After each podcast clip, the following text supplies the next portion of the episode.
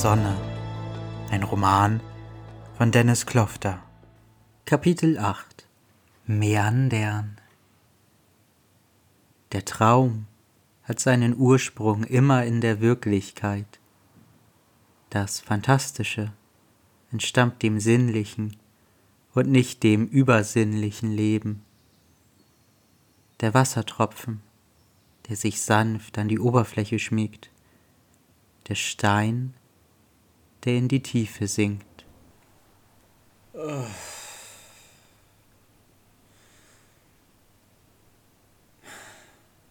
Hellwach lag er in seinem Bett und starrte an die Decke. Von draußen schien die Sonne durch sein kleines Fenster. Energielos drehte er seinen Kopf zur Uhr, bevor er ihn ohne Reaktion wieder zur Decke drehte.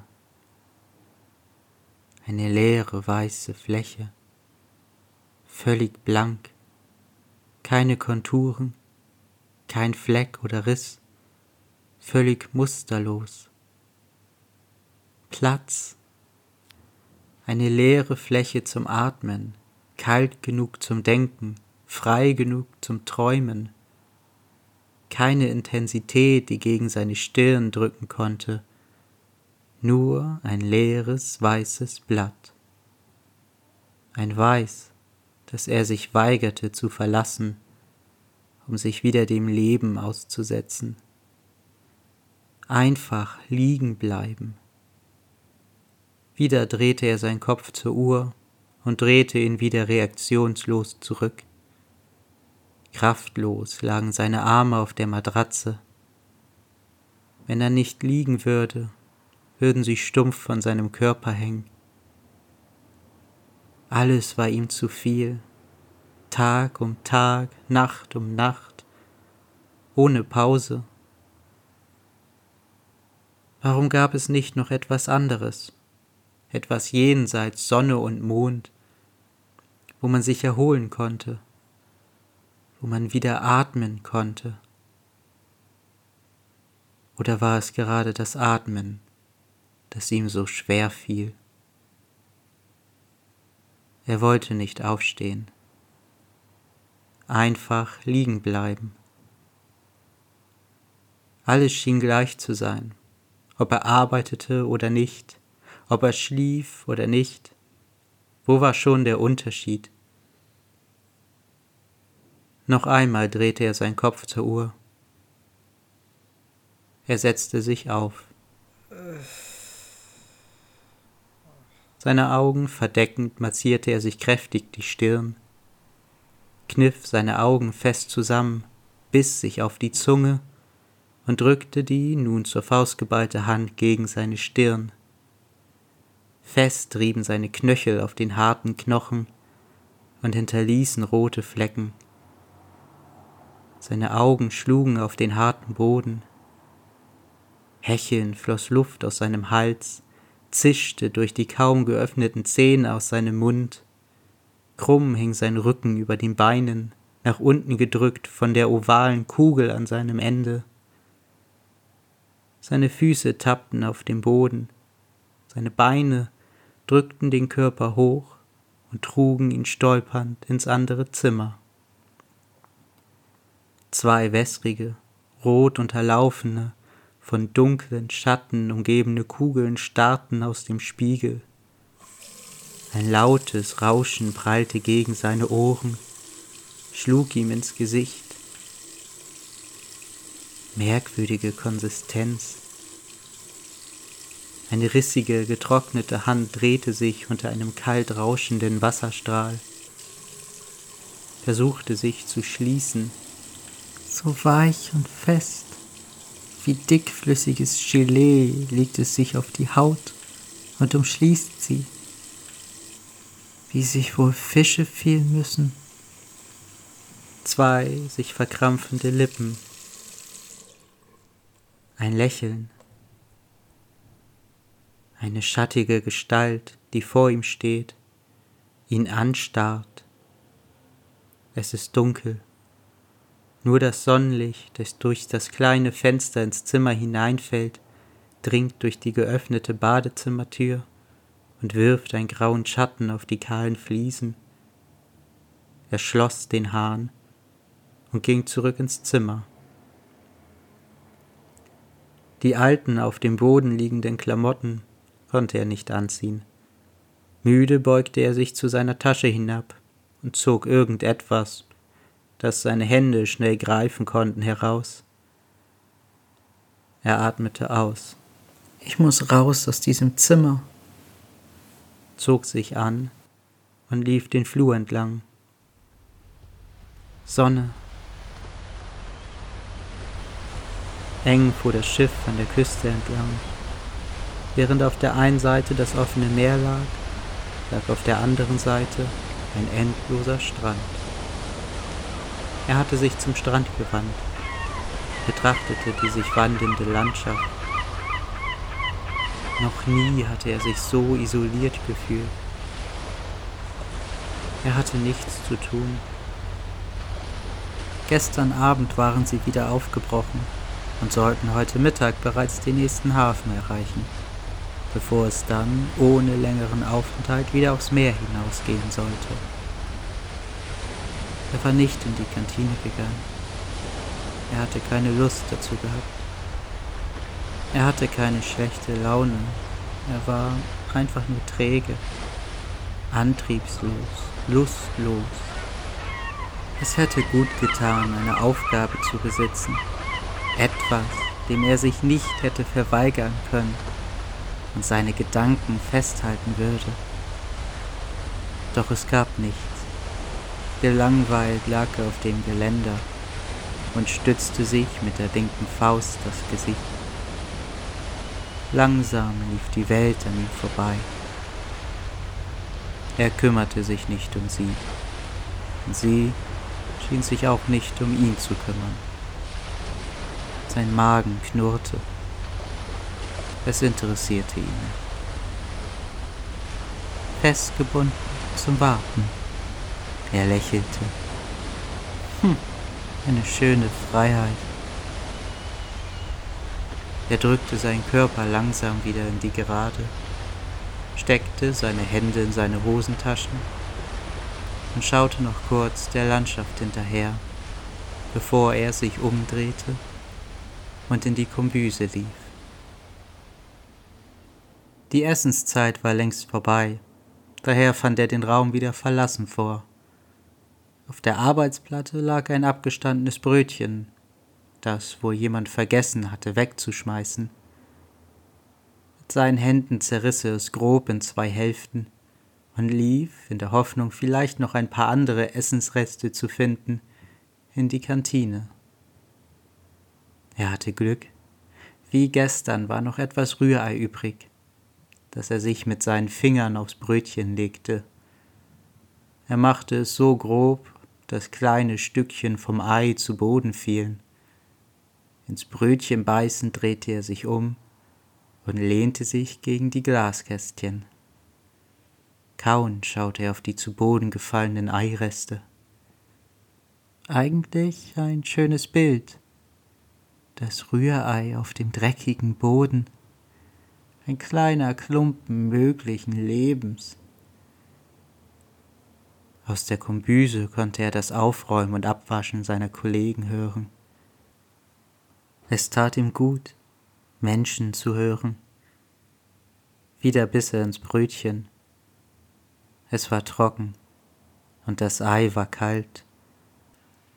Gleichzeitig war er froh, alleine zu sein die leeren Stühle und Tische vor sich zu haben.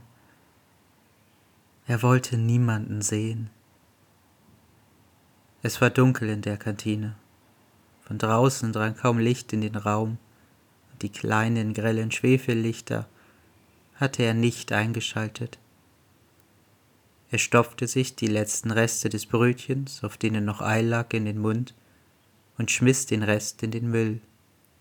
Mit dicken, aufgeblasenen Backen ging er dann kauend zurück in die Kombüse, nickte seinen Kollegen zu und setzte Wasser auf. Kurz hatte er überlegt zu warten, bis sie wieder verschwunden waren. Aber wer wusste schon, wie lange das noch dauern würde. Langsam fing das Wasser an zu kochen. Außerdem schützte ihn der volle Mund vom Sprechen. Er griff sich streckend zum Schrank und holte, dieses Mal in einer Bewegung, Tasse und Teebeutel heraus. Ohne seine Kollegen zu beachten, stellte er sich, seine Arme auf die Arbeitsplatte gestützt, vor die Tasse. Er spürte eine unglaubliche Wut in seinem Bauch, einen unglaublichen Ekel, Ekel gegen seine Kollegen, gegen sich selbst, gegen die ganze Welt. Weit aufgerissen starrten seine Augen auf das Weiße der Tasse. Er brauchte einen Halt. Neben der Tasse lag ein Messer. Sie waren alle schuld, mit ihrer Unwissenheit, ihrer Existenz. Er wollte einfach das Messer greifen, seine Fäuste ballten. Das Wasser war heiß. Er goss es über den Beutel, der schnell begann, in der Tasse zu schwimmen, und lief dann, ohne sich von seinen Kollegen zu verabschieden, mit der Tasse den Flur entlang. Zweimal prallten seine Knöchel gegen das Holz, bevor er die Türklinke herunterdrückte und ins Zimmer trat. Na, geht's dir heute schon besser? Hey! Ja, schon viel besser als gestern. Sie setzte sich auf und lehnte sich mit dem Rücken an die Wand. Ihr Gesicht hatte schon wieder viel mehr Farbe, und auch ihr Lächeln war wieder viel strahlender. Nur ihre Nase leuchtete immer noch knallrot. Wie gestern stellte er die Tasse auf die Kommode neben dem Bett und setzte sich, den Rücken ebenfalls an die Wand gelehnt neben sie. Sofort ließ sie sich ein Stück herunterrutschen und legte ihren Kopf auf seinen Bauch, drehte ihn sanft in ihn hinein, wie in ein Kissen. Zart massierte er ihren Kopf, kraulte ihr Haar. Nur sein Blick fiel starr auf die gegenüberliegende Wand. Hm. Erzähl mir was. Er schwieg einen Moment. Dann fing er an. Eine Frau läuft die Straße entlang. Auf ihrem Kopf trägt sie einen großen runden Hut aus gelbem Stroh. Dieser Hut wirkt komisch. Er passt nicht zu ihr, auch wenn er sich perfekt an ihren kleinen runden Kopf schmiegt. Doch in Verbindung mit ihrem dunklen roten Kleid das sich eng an ihre Taille entlang schmiegt, und ihren hohen roten Schuhen, die laut auf den rauen Asphalt klackern, wirkt er fehl am Platz. Er stört, er wirkt abgenutzt, rau und billig. Dazu kommt, dass sie ihn die ganze Zeit mit einer Hand festhalten muss, damit er nicht davonfliegt. Plötzlich hört sie eine Stimme. Sie schaut auf und hebt ihren Kopf leicht nach oben, damit sie überhaupt etwas unter dem großen Hut sehen kann. Es ist ein alter Mann mit einem kurzen grauen Bart. Er fragt sie etwas. Und für einen kleinen Moment ist sie unaufmerksam und lässt ihren Hut los. Ein Windstoß fährt ihr durchs Haar. Der Hut fliegt davon. Oh, stöhnte sie genervt und schlug ihm aufs Bein. Du weißt aber schon, dass ich krank bin und mich ausruhen muss. Lachend schielte sie zu ihm hoch. Er verzog sein Gesicht und lehnte seinen Kopf leicht zur Seite. Er schwieg. Wie? Das war's? Das war's. Sie hielt kurz inne. Wer war der Mann? Keine Ahnung. Wie, keine Ahnung. Es ist doch deine Geschichte. Er schwieg. Ich verstehe dich nicht. Na dann sind wir ja schon zwei. Nachdenklich setzte sie sich wieder auf und griff sich weit über ihn lehnend nach der Tasse. Zum Glück hatte er diese nur bis zur Hälfte gefüllt, sonst wäre das heiße Wasser über ihn vergossen worden. Sie schwiegen, Schulter an Schulter gelehnt, mit dem Rücken zur Wand, ins Leere starrend. Leise schlürfte sie immer wieder die Stille brechend ihren Tee. Dass sie nichts mehr sagte, störte ihn nicht. Er war zufrieden. Er wartete, bis sie ihren Tee ausgeschlürft hatte, stand dann ihr die Tasse abnehmend auf, küsste sie sanft auf die Stirn und ging, ohne etwas zu sagen, zurück zur Kombüse. Dort angekommen, stellte er die Tasse auf die Arbeitsplatte, griff dabei den Wasserkocher und ging zur Spüle. Er hielt den offenen Kocher unter den Hahn und füllte ihn bis zur Grenze. Erneut begann dasselbe Spiel. Er setzte Wasser auf, streckte sich nach einem Beutel und starrte dann auf den Boden der Tasse. Sie hatte nicht mit dieser Geste gerechnet, aber wer konnte es ihr auch verübeln? Sie kannte ihn nicht. Ihre Stirn hatte leicht salzig geschmeckt. Er konnte die Müdigkeit und den Schweiß der letzten Nacht schmecken. Die ganze Zeit war er es gewesen, der von ihr gehalten werden musste, und mit einem Mal hielt er sie. Und mit einem Mal hielt er sie. Dabei musste sie gar nicht gehalten werden, im Gegensatz zu ihm. Er brauchte sie, brauchte ihre Wärme, ihre Arme, die sich um seine Brust schlungen, ihr pochendes Herz, deren hastig aufgeregte Schläge er spüren konnte. Aber sie, sie musste nicht gehalten werden, und er hatte sie einfach unerwartet hochgehoben. Er hatte sie von einer Frau zu einem Kind degradiert. Das hatte sie gespürt, diese Brutalität, mit der er es getan hatte. Das Wasser beruhigte sich wieder. Ohne sich groß zu bewegen, griff er nach dem Kocher, übergoss den Teebeutel und stellte den Kocher wieder zurück. Und warum hatte er es getan? Um sich von ihr zu befreien? Nein, das war es nicht. So sah es aus, aber das war es nicht. Er hatte es getan, um sie an sich zu ziehen, nicht wegzustoßen.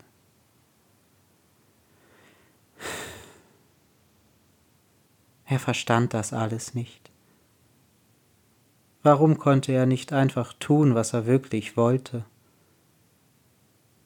Er nahm die Tasse und ging wieder hinaus zum Deck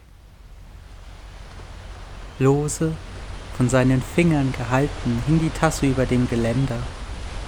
Er stand wieder auf der Uferseite und sah zum vorbeifahrenden Land. Dumpf lag er mit seinem gesamten Gewicht auf seinem Arm. Er schmerzte bereits, eingeklemmt zwischen Geländer und Körper.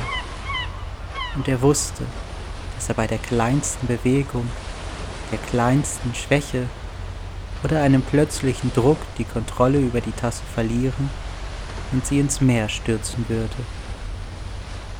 Doch er bewegte sich nicht, nutzte weder seine freie Hand, um den Körper der Tasse zu umgreifen, noch änderte er die Position des schmerzenden Arms.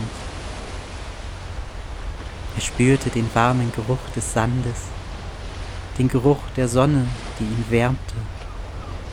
Er schmeckte das in ihr badende Meer das wie nach einem leichten Gewitter eine merkwürdige Frische besaß und nun wieder ihre kalten Glieder wärmen musste.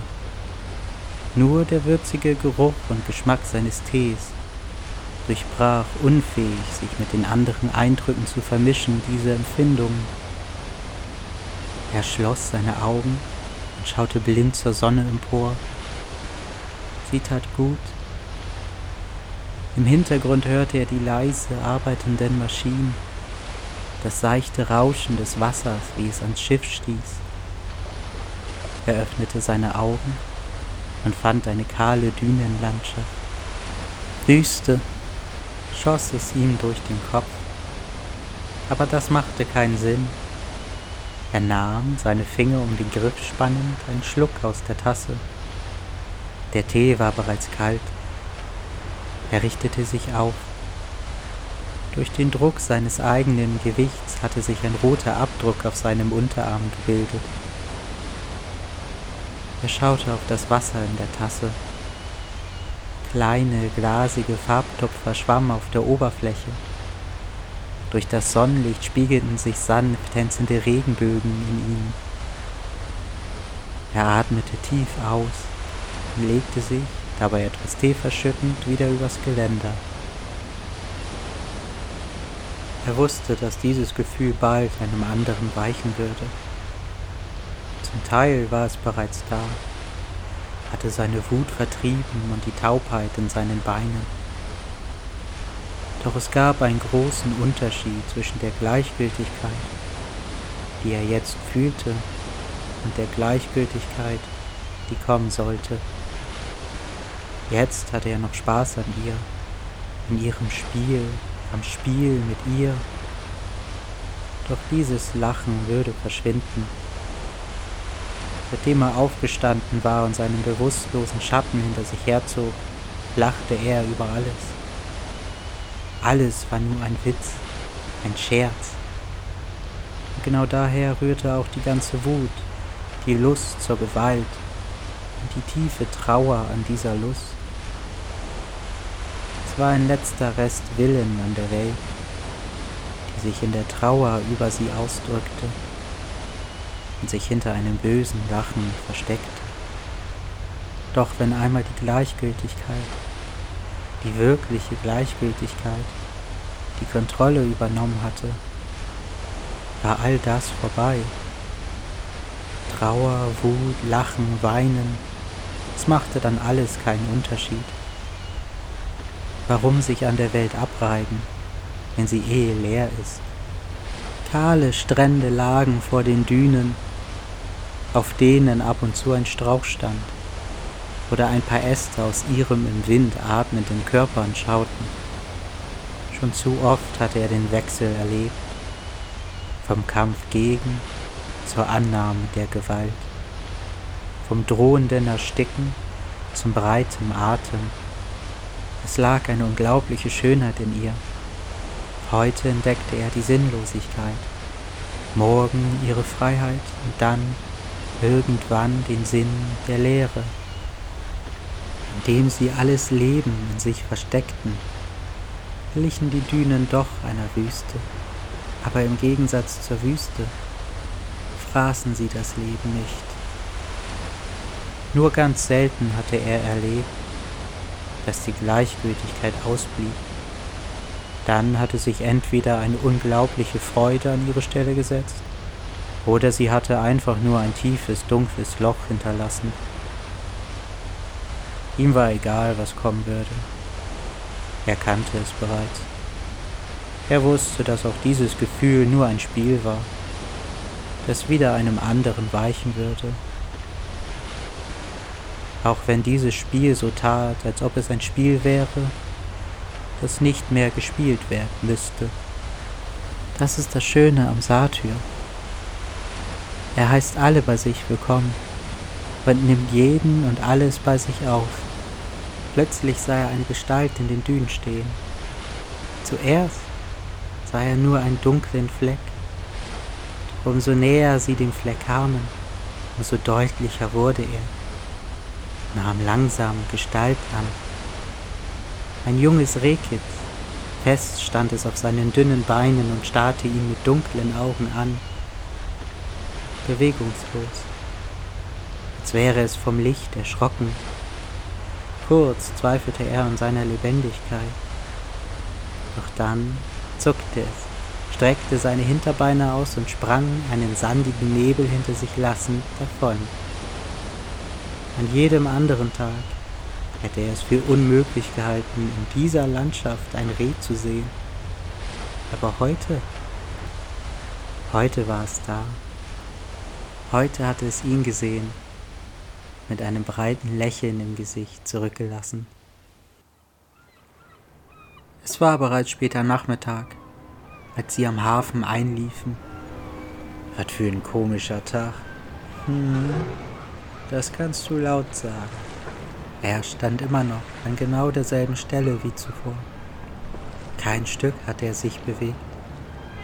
Er hatte nicht einmal die Tasse weggestellt. Er hatte nur Besuch bekommen. Dabei ist das noch gar nicht so spät. Als wenn das einen Unterschied machen würde. Banalität der Zeit. Ist es wieder soweit? Hm. Hm. Er nahm einen Schluck aus seiner Bierflasche. Obwohl die Sonne schien und der wolkenlose Himmel blutrot glühte, wirkte der Hafen genauso grau wie unter einer Wolkendecke. Der einzige Unterschied war, dass sich die Arbeiter nicht unter Kapuzen verstecken mussten, was den Hafen aber auch nicht bunter machte. Trotzdem ist es merkwürdig, dass die Sonne schon untergeht. Wieder nahm er einen Schluck aus seiner Flasche. Aber dafür hat das Rot schon etwas. Es gab nur ein Gebäude im Hafen. Das gesamte Dach war voller Krähen, die keinen Ton von sich gaben. Noch nicht einmal dann, wenn sich eine Krähe von ihrem Sitz aus der Gruppe hob, einen kleinen Bogen flog und sich wieder auf ihren Platz setzte. Das ist grün. Was? Das rot. Das ist grün. Alter, was willst du? Und die Sonne geht nicht unter, sondern auf. Er zog seine Augenbrauen hoch, verdrehte seine Augen und nahm einen tiefen Schluck aus seiner Flasche.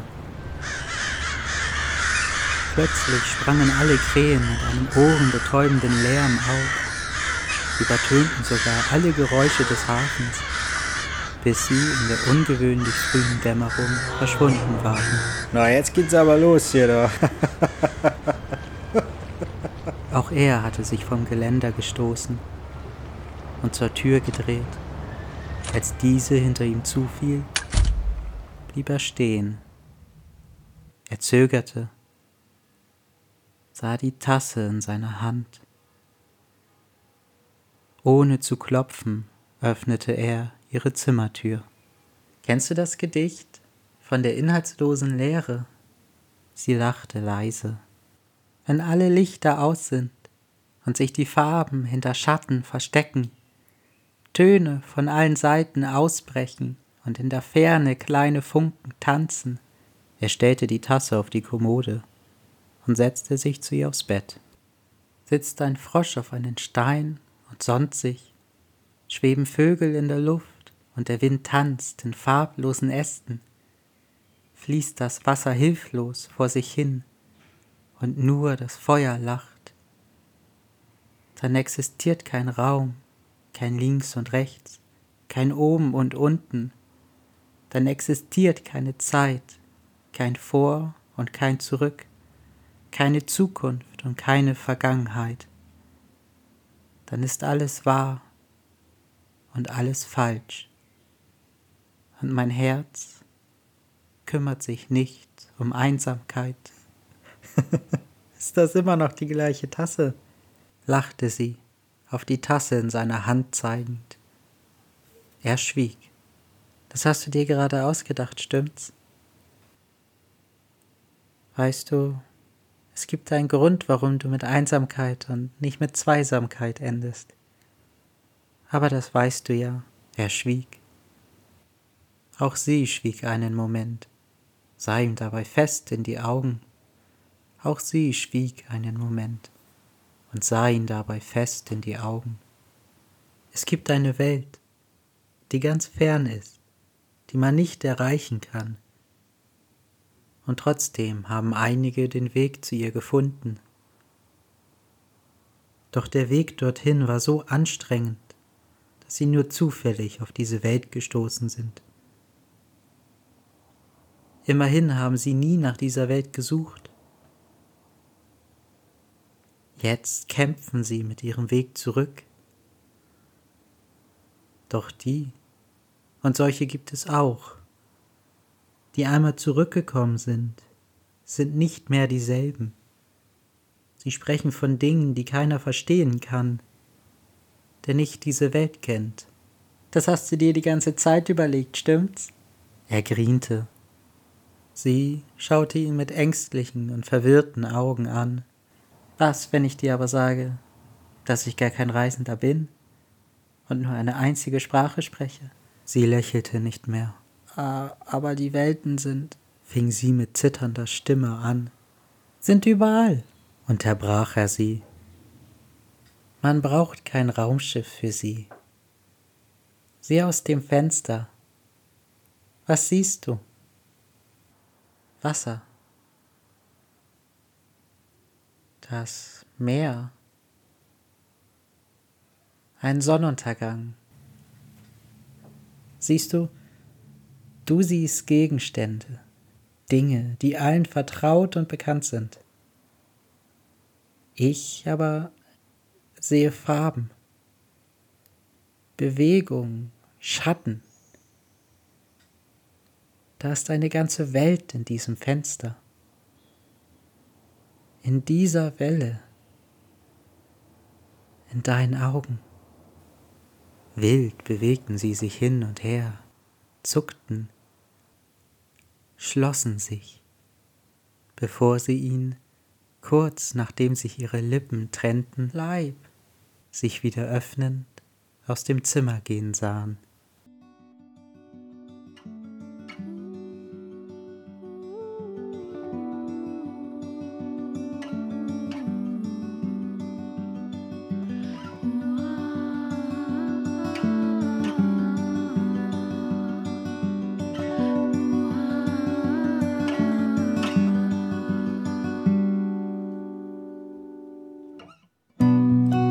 Das Lachen der Sonne.